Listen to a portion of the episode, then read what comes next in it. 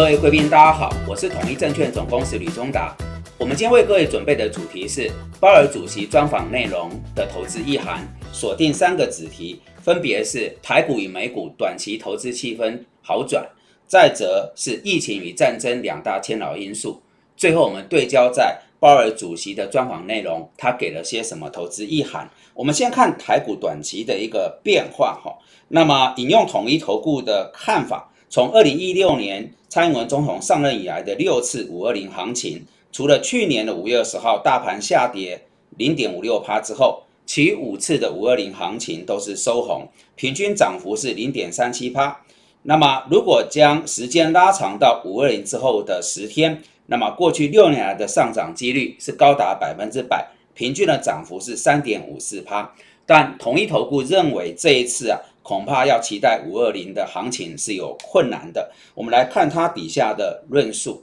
呃，他判断有关于联准会的升息缩表、俄乌战事、台湾本地的疫情以及外资卖超这四个牵扰台股的变数仍然是存在的。那么联准会三月、五月合计是升了三码，可是今年全年是预计要升十码，所以目前只有达到目标的三分之一。六月要开始启动缩表。所以利空并没有完全出尽，即使短期之内台股的气氛在好转，还是要有风险的意识。那么五二零行情啊，不太能够期待，导致可以留意前面几个月，因为美债值率走高而承压的电子股，会有机会因为有些业绩的展现而展开了跌升的反弹。那整体来讲，如果台股要落底或止跌，有三个重要的观察指标，分别是杀融资。量缩以及利空钝化，这我们之前在频道谈了。我们来看细致一点哈。那目前融资的减肥幅度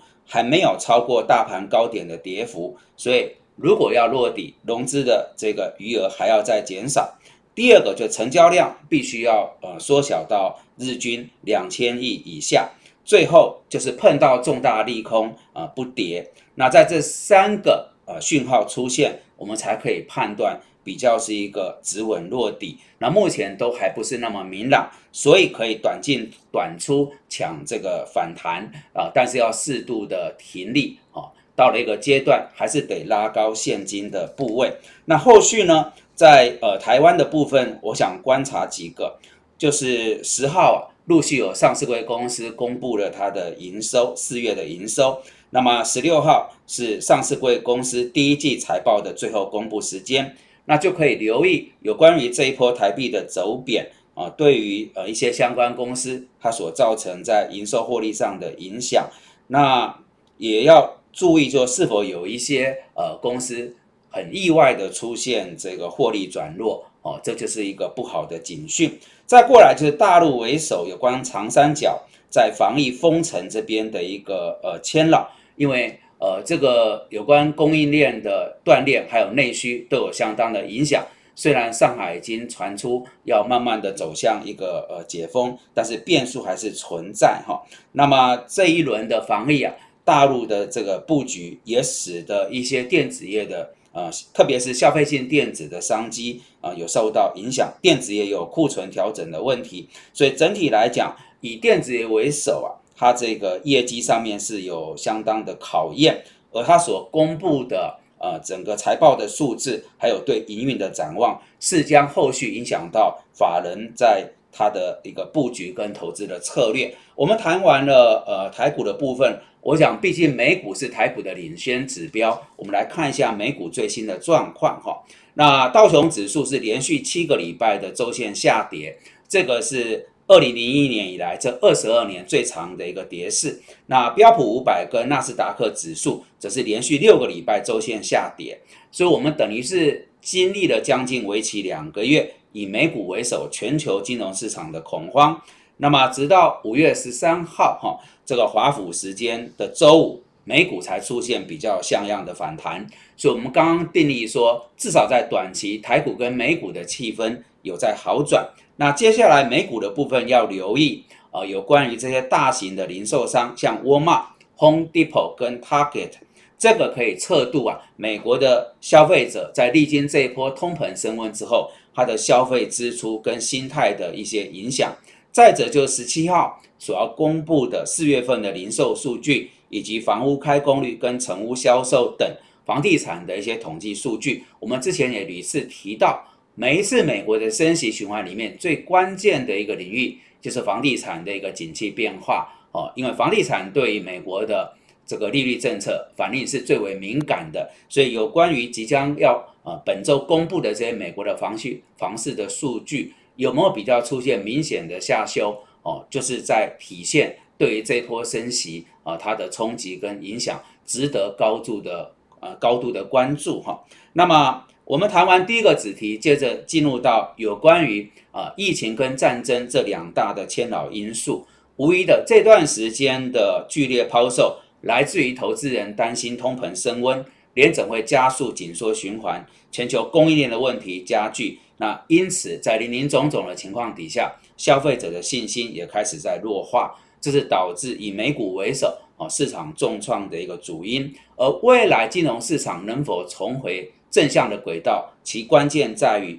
美国的经济在目前的政经环境底下是否会走向衰衰退。还是维持一个平稳的轨道，这个议题很关键、很重要。我们稍后在有关鲍尔主席的专访内容会再来详述。那么今年以来，至少有两个议题是超出我们原来所估算、所预期的。第一个是新冠疫情的持续跟扩散，第二个是俄乌战事的不断升级，而且有长期化的一个趋向。那么这两大问题最终如何解决，目前都存在高度的不确定性。我们在疫情的部分锁定跟大陆有关的来做一些阐述。中国大陆延续动态清零的一个措施，那么北上广深杭等一线城市啊，陆续都进入到封闭式的管理。虽然看起来呃大陆的疫情有趋缓的迹象，但是只要中共中央还在持续采取一个防疫的措施，它就一定会影响到供应链的生产、物流跟内需。那目前主要的投资银行。都已经把今年大陆的经济增长率下修到五趴以下，看起来中共中央的年度经济增长率目标五点五趴，现在要落实是相对比较不容易。我们也屡次在频道当中提醒，跟陆港两地的投资标的要持比较高的一个风险意识，哦，最好是一个减码或是净空。另外一个议题，当然就是沸沸扬扬的俄乌战事，哈，目前已经打超过两个月了。那最新的情况是，两方的谈判陷入僵局。那么，随着战争的时间拉长，西方国家对俄罗斯的制裁也持续不断。那么，以法国为首，已经提出来在年底之前要禁绝俄罗斯的石油出口。下一步会不会开始限缩它的天然气出口？这个势必啊要去好好追踪，因为俄国作为全球重要的油气出口国、生产国，如果因为这个禁制令，有可能导致原物料价格持续走高，就会引发通膨啊，更在往下走。那目前在疫情跟战争的牵扰因素之下，全球经济面临停滞性通膨的风险在拉升当中，货币政策陷入两难：一个是用比较强劲的升息紧缩来压制通膨，另外一个就是缓步渐进的升息以维护经济的成长。这就我们之前在频道谈到。两派市场不同的见解，哈，那目前争论不休。但是呢，有一个事情确定，根据联总会所公布的情资，至少在七月以前，货币政策不太容易走向宽松。所以呢，代表七月之前呢，我们在操作上就是要多一点戒慎恐惧，这是我们应有的一个投资操作的地图，哈。那么接着往下走，只是锁定在鲍尔主席在取得国会的人事。任命通过之后，所接受媒体的一个专访，先谈到这一次参议院呢，这个通过了鲍尔的连任，它算是一个好消息，因为本案已经延宕七个多月，有一种说法就是人事的不确定，也使得呃联总会内部有人心的浮动，至少这个不确定因素在呃前几天已经厘清了。那鲍尔主席在专访里面提到，压制通膨是他的首要政务。因为物价稳定是经济成长的一个基础，他也警告，在这个过程当中，因为调整利率会承受一些痛苦，他没有办法保证经济会软着陆。什么是软着陆？就是通膨回到两趴，以内，但是还是可以保持呃劳动市场跟经济的复苏。好，他的话有转折，呃，在几个礼拜前他是表示，即使我们走向紧缩循环，还是能够软着陆。但是这一次啊，他的专访显然呃不是这样讲的。那以何者为主？我认为还是要以人事通过之后讲的为主。哦，毕竟已经确定他能够连任，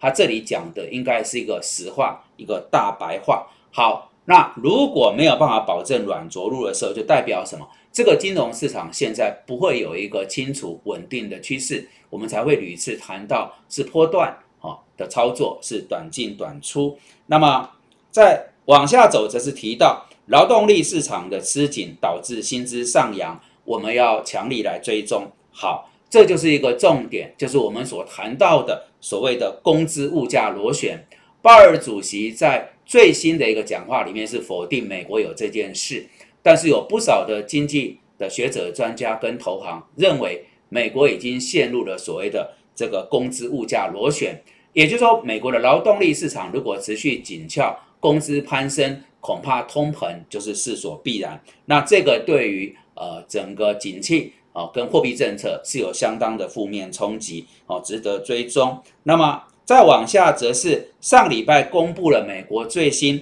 四月份的消费者跟生产者物价指数，那看起来有略微趋缓，哦，比原来预期的，呃，这个整个相较而言，就是往缓的收敛的角度走。但是到底是不是美国的通膨已经啊触顶？目前是有争论。那我引用联总会的官员，他的说法是说。要再观察几个月哦，才有办法确认是否有所触顶。那目前有一点言之过早哈。那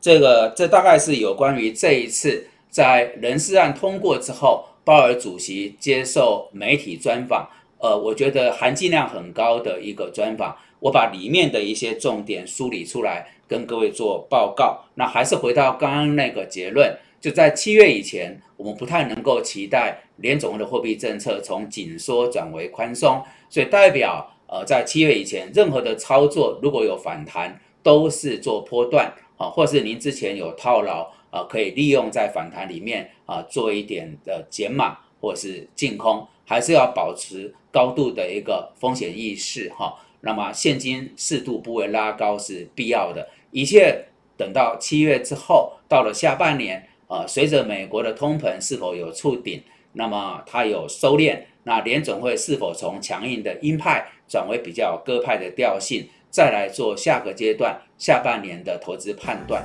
好的，以上是我们今天为各位所准备的内容。如果各位觉得这些讯息有助于判断跟操作，敬请帮忙按赞、订阅、分享跟开启小铃铛，也非常感谢各位的参与。